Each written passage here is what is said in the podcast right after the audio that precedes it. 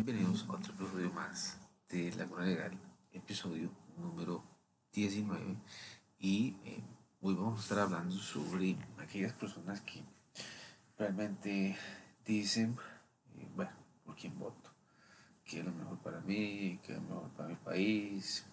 Este, a veces la gente anda buscando muchos candidatos que le resuelvan muchísimos de sus vidas personales eh, y lamentablemente, digamos, no va a ser así. Realmente que cada cuatro años se elige un presidente y eh, se acomodan las fuerzas para que eh, mantengamos una democracia un poquito equilibrada, para que haya equilibrio dentro de los tres poderes, por ejemplo, el ejecutivo, legislativo y judicial. sabemos que son poderes muy grandes, son donde lamentablemente hay muchísimo desorden en el judicial, es muy político todo, es un poder muy grande, los magistrados tienen muchísimos años de estar ahí, se los elige la Asamblea Legislativa y también son cargos políticos. El Ejecutivo también son cuatro años, bueno, cuatro años es bastante tiempo, bastante tiempo. Eh, llegamos a, al 2022, después de casi dos años de pandemia, entre comillas, donde nos han tenido, eh, bueno, toda la población y todos los gobiernos han hecho fiesta con el tema de las restricciones y descubrieron un poder que no sabían que tenía. Eh, el poder encerrar a la gente cuando les dé la gana, bajo criterios subjetivos y poco científicos. Entonces, eh, muchísima gente me dice, bueno, pero ¿por quién voto? Entonces, creo que es un, buen episodio para discutirlo aquí en Laguna Legal. Pero bueno, vamos a, vamos a, ir poco a poco. Yo sé que, y vamos a hacer como, eh, a disecar un poquito de dónde puede ser, de dónde puede agarrar usted un poquito más de eh, fuerza para saber por quién va a votar. Usualmente, cuando se está muy joven, que sé yo, 17, 18, a los 20 años incluso, muchísima gente no está, para esas edades, muchos chicos no están muy involucrados en, la política, de hecho ni saben qué es la política. Y, entonces, eh, es difícil para una persona, por ejemplo, pueda llegar a entender qué es lo que le puede ofrecer un, eh, un candidato. Pero bueno, usualmente para esas edades 18, 19, 20, incluso hasta los 25, son edades muy tempranas eh, y depende de dónde usted ha recibido su educación.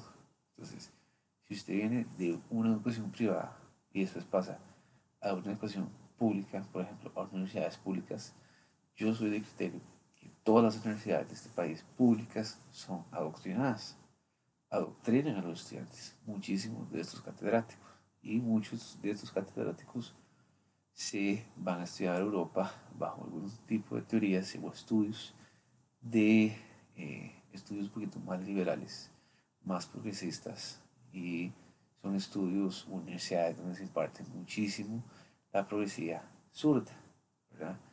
Eh, acceso universal médico para todos, ¿verdad? Aquí en Costa Rica hay, pero en Estados Unidos no. Eh, Hoy en día hay un problema gigante porque todo, ahorita todo tema de raza.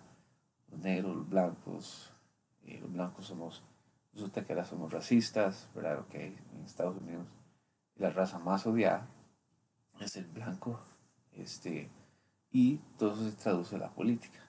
Entonces podemos ver que hasta el mismo COVID fue y sigue siendo un tema que sigue siendo un tema en la palestra sigue siendo un tema que divide muchísima gente.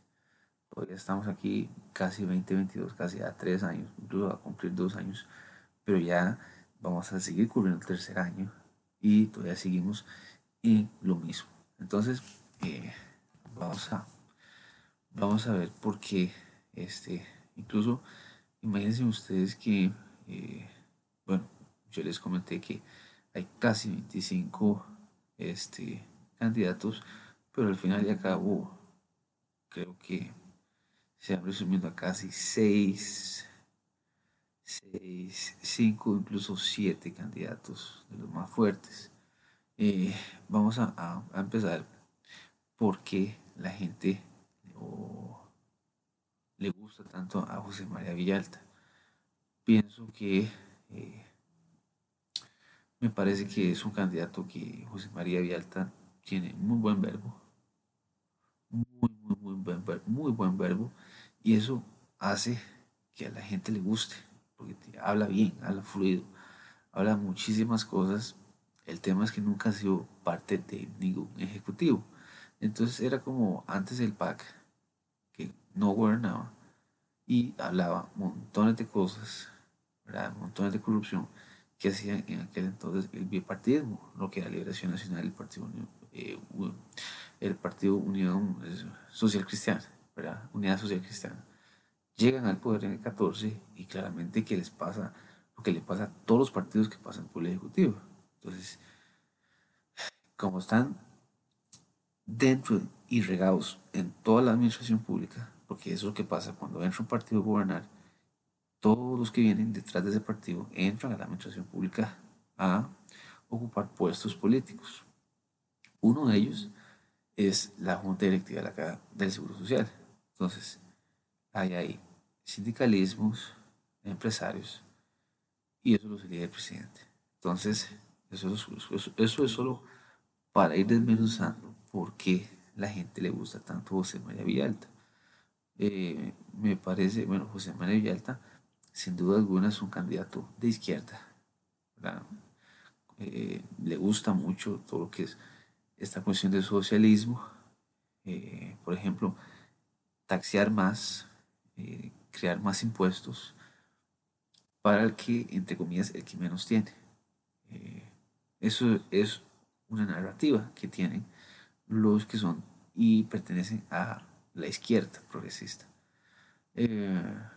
muchísima gente, por ejemplo, muchos chicos de 18 o 25 les gusta muchísimo Villalta por lo que habla, ¿verdad? Más impuestos, reducción de jornadas eh, laborales, incluso eh, atacar la corrupción, entre comillas, ¿verdad? No sé qué tipo de corrupción habla, pero sí, eh, él, trata todos esos temas, critica a los otros partidos, critica el bipartidismo de muchísimos años y también es una cosa que tal vez yo estoy de acuerdo con él, es que aquí en Costa Rica gobernó únicamente el bipartidismo.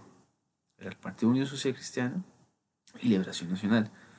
Son partidos que yo podría decir a la actualidad son de centros más de izquierda y a veces centro derecha, pero igual son partidos muy tibios.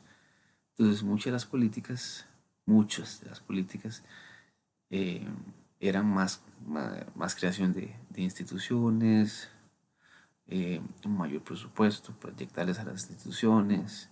Entonces eso fue creando que la administración pública se fuera haciendo muchísimo grande, perdón, se fuera haciendo muy grande, al punto donde hay casi más de 300 instituciones públicas donde el administrado, o sea, usted o yo, eh, no sabemos porque hay tantas administraciones, o si hay administraciones que cumplen una doble función. Podemos decir que los que trabajan en la administración pública puede ser un sector muy pequeño, pero es el músculo para que toda la sociedad se desarrolle y eh, haga sus negocios, permisos de salud, registro sanitario, etcétera, permisos ante la dirección de, dirección de del registro civil, Tribunal Supremo de Elecciones, eh, Setena, por ejemplo, el MOP, licencias, etc. Entonces, sí siento que eh, Villalta es un muchacho donde no quiere reducir el Estado, lo que quiere es como mantenerlo igual o ampliarlo. Eso es. Y eh, tiene mucha agenda de izquierda, por ejemplo, Villalta podría decir que es una persona pro aborto y es y dentro de ese pro aborto trae muchísima agenda detrás. Tienen una agenda pro LGTB también, em, que también trae consigo mucha agenda y este, tiene políticas verdes ambientales que son conocidas por todo el mundo, en Europa, donde hay que desarrollar impuestos para el que más contamina. Entonces es como una pincelada de lo que es José María Villalta. Después em, vamos a Eli Feinsack. Eli Feinsack también es un muchacho que también pertenece como, bueno, el Partido Liberal Progresista, entonces se hace llamar Liberal Progresista. Eh, dice y le alega que, bueno, que quiere reducir el Estado, menos impuestos, etc. Eso es lo que él dice. Habría que ver una cosa ya estando en el poder. Eh, y me parece que eh, para mí es un, es un candidato más tirado a la izquierda que a la derecha. Incluso ambientalmente comulga mucho Villalta y el Feinsack, eh, por lo que han dicho y por lo que yo he escuchado. Muchísima gente dice, bueno, es que le hacen los planes de gobierno. Bueno, los planes de gobierno pueden decir de la A a la Z, muy bonito todo. Pero cuando entra una el 8 de mayo, son ellos los que dictan la agenda y los proyectos. Eh, los tienen que mandar a la Asamblea Legislativa y depende como que la Asamblea Legislativa, si quiere una Asamblea Legislativa eh, pro derecha o más izquierda, ¿verdad? Eh, y hoy en día la política es una agenda derecha o una agenda izquierda. Habría que ver cómo se comporta el nuevo gobierno que entra ahorita el 8 de mayo. Eh, y ha sido un candidato que mucha gente le gusta, mucho progresismo le gusta y como ya también lo he dicho en otros podcasts, es que el voto progresista se dobló, se partió en dos. Entonces, hay muchos progres de izquierda que van a votar por José María Villalta y hay otros que van a votar por el defensa. Entonces, eh, la comparación en el 2018, donde solo había una opción progresista, que era eh, la de eh, Carlos Alvarado, ¿verdad?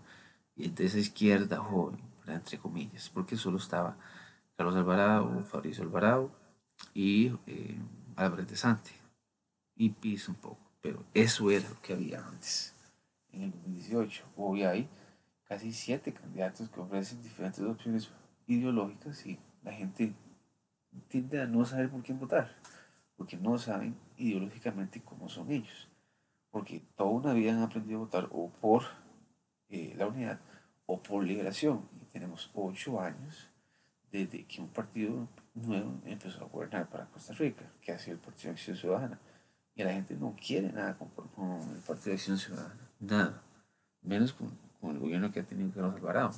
Entonces se han sentido como traicionados. Entonces, claro, digo, ahora por quién voto. No me gusta la liberación, no me gusta la unidad, y ahora qué hay, menos por Fabricio, ¿verdad? Porque es un miedo, entonces no sabe. Bueno, y eh, Figueres, que tradición es el candidato más, digamos, el candidato digo yo que más fuerte, porque en todas las encuestas siempre ha aparecido ahí de primero o segundo, y la gente lo conoce, el presidente de la República del 94-98, y eh, saben cómo es Figueres, a los montones de problemas que tiene Figueres, se fue del país y después regresó y alega que ningún, este, que ni la Fiscalía, ni el Ministerio Público, ni ningún juez lo ha acusado o lo ha investigado o lo ha llamado bueno, sabemos por qué es que se fue para que, pues, para, para que prescribiera la acción penal. Y no hay extradición a Suiza, me parece que es, al país donde él se fue. Entonces, no hay esa doble, no hay doble extradición. Entonces, claro, se quedó ahí, preguntó cuánto es la acción penal para que prescriba el delito y después vino, me parece que 2012, 2013, una cosa así, y hasta la fecha que le ganó la convención a Rolando Araya el año pasado y ahora dice ser otro Figueres más experimentado con casi 70 años. Y eh, siento yo que los que son más hueso colorado, liberacionistas, sí van a votar por él. Pero la política ha cambiado muchísimo. Entonces, eh, no sé si ese voto sea tan fuerte en José María Villalta, eh, perdón, en José, María, José María Figueres. Em, porque también vienen siendo parte de lo mismo, del bipartidismo. Eh, entonces, pues bueno, hay gente que va a votar por él, le gusta, quiere sentirse más seguro, y no quiere ir divagando en otros candidatos que no saben absolutamente nada. Entonces es mejor lo experimentado experimentar. Eh, y yo los entiendo. Eh, bueno, ya hablamos de Villalta, Figueres, Eli Entonces, eh, bueno, podemos decir que el Partido Liberal Progresista, Eli Feisak, es da un poquito más a la izquierda. Ya sigue siendo liberal. Liberal es, ser de derecha, pero siempre se le ha dicho a esos liberales que le teman a la derecha. Entonces, vamos a ver qué. Eh, ok. Entonces, después de aquí sigue Inés Saurio, también sigue siendo y pertenece al bipartidismo muchísimos años, que ya se quebró en el 2014 y ha sido como una, bueno, ha sido una candidata muy tibia en, los, en su actuar, en los debates. Hasta ella misma dijo que ella no es de un sí ni un no. Entonces, que, ¿verdad? Volvemos a lo mismo, es tibia se acomoda, no dice ninguna respuesta, no es tajante. Y muchísimas veces eso es un problema para el electorado, para el que quiera votar, porque bueno, entonces dígame, dígame dónde está sentado, o dígame bajo qué principios, porque hay que tener principios morales, valores, me parece que en la vida, entonces a veces no se puede cabalgar, bueno, no se puede cabalgar dos caballos a la misma vez. Entonces, eh, si ella pasa en esos dimes y diretes, difícilmente la gente va, a querer acompañarla en, una segunda ronda. Sí he visto que ha sido muy fuerte las, las encuestas, sorprendido porque nunca pensé que tuviera tanto, tanta, tanta fuerza, pero eh, la, la tiene. Entonces, muy bueno, incluso hasta unas encuestas en un segundo, tercer lugar, cuarto lugar, y por ahí va. Eh, bueno, ya hablamos Figueres, Elena Sauriu, Villalta, Eliezer, Feinsack, y nos quedan dos, los más, los más polémicos, eh, que es uno Rodrigo Chávez, que fue ministro de, de, Hacienda por menos de un año de Carlos Alvarado, y llegó en el 2019, noviembre de 2019, y se fue, me parece que en mayo de 2020, y pues bueno, ¿quién iba a saber que Carlos Alvarado le iba a dar aspiraciones presidenciales a este señor? Eh, salió una nota del Wall Street Journal y eh, que, digamos, si venía, era como un, hit job, era un, trabajo muy especializado para tratar de eh, tumbarlo, que hasta la fecha lo sigue tumbando y lo sigue cuestionando. Yo, eh, vea, para ser sinceros, no he podido ver el expediente completo de qué es lo que pasa con Rodrigo Chávez. Y esas alegaciones de, de abusos o que haya desencadenado en algún tipo de, de, de, índole sexual, solo se queda uno con lo que dicen los medios y claramente que, digamos, mi trabajo como abogado es indagar y ver los hechos estos son los hechos y no quiero talking points, talking points o no quiero narrativas ya estructuradas. Lo que quiero es qué pasó, qué hay y cómo se puede desmenuzar. Entonces, Rodrigo se defiende, la prensa dice otra cosa, Rodrigo dice otra cosa y siempre van a haber dos narrativas. Entonces, la gente escoge para dónde ir. El tema Chávez es que no lo he escuchado o tal vez no se ha expresado dónde es está. Si es más impuestos o del nada impuestos o baja impuestos o quiere un Estado más grande, quiere un Estado más organizado. Eh, pero se requiere demasiado valor. Se requiere muchas, ser grosero. Eh, no grosero, pero sí se requiere mucho actuar ser frío, muchísimas cosas y ganarse broncas. Eh, con muchísima gente. Por ejemplo, si usted tiene que ganarse broncas con los medios, porque los medios van a dictar una narrativa, pues bueno, yo quiero mi verdad y esta es mi verdad. Y así vamos a hacer las cosas.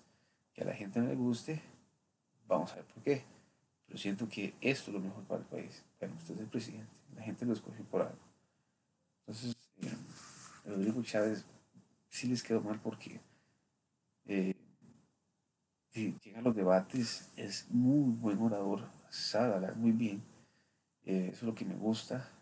Eh, y es un poquito chisposo a la hora de hablar, ¿verdad? Muy sarcástico, le tira mucho el pack. Y por eso es que a la gente le ha caído bien a Rodrigo Chávez. Y están las encuestas ahí. Eh, hay un sector de también que, bueno, que, que, lo, que le achaca todo este tema del acoso sexual y del por cual fue sancionado eh, por un tribunal laboral de que este, acosó a unas compañeras y, eh, como les digo, hay una narrativa ahí. Lo que quiero saber yo, ¿dónde puedo leer un expediente? El expediente completo de qué fue lo que pasó. Porque Rodrigo Chávez dice, bueno, es que ellas me denunciaron y después me siguen salvando de lo más normal. Entonces es como un poco complicado. Em, espero yo que eh, se aclare un poco, pero sí siento yo que va a ser muy difícil. Puede ser que llegue a la segunda ronda en los debates, si es que lo llegan a invitar a los debates del 6 o del 7. Veremos a ver qué pasa. Y como último, a Fabio Alvarado, que creo yo que la mitad del país lo odia, no le tiene miedo. Em, es, un, es un candidato conservador y creo que es el único partido realmente de derecha. Es el único partido que se dice ser que es de derecha. Y, ok, pues ya sabemos, usted es un partido conservador, republicano de derecha y usted tiene su agenda. Y bajo, y bajo esa agenda usted se la va a vender a los votantes. Eh, Fabricio abrió mucho la boca en segunda ronda y por eso fue que perdió contra Carlos Alvarado. Eh, tenía los medios encima, no lo querían y eh, los medios casi que hicieron, tome, Carlos Alvarado, llévesela y esto es suyo. Em, entonces viene Fabricio, un muchacho más preparado. Mm, siento yo que tiene un, guion muy estructurado y que de ahí no se puede salir. No sabe tanto como Rodrigo Chávez incluso.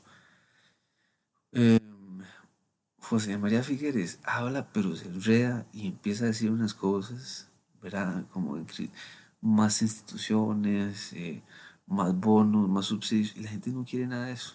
Me parece que la gente no quiere nada de eso, no quiere más instituciones, quiere cero impuestos, porque, bueno, Carlos Alvarado nos metieron cualquier cantidad de impuestos, el 13%, impuesto a las plataformas digitales, etc.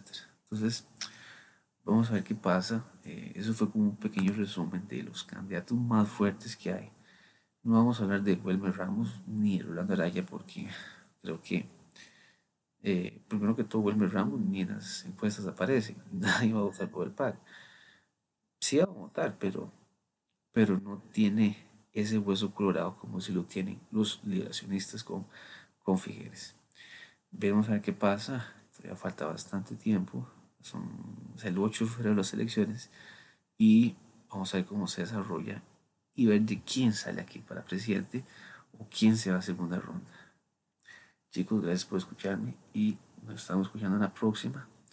Eh, coméntenme ustedes en los, eh, donde, en Instagram pregúntenme qué temas quieren que les analicemos y vamos a estar tratándolo.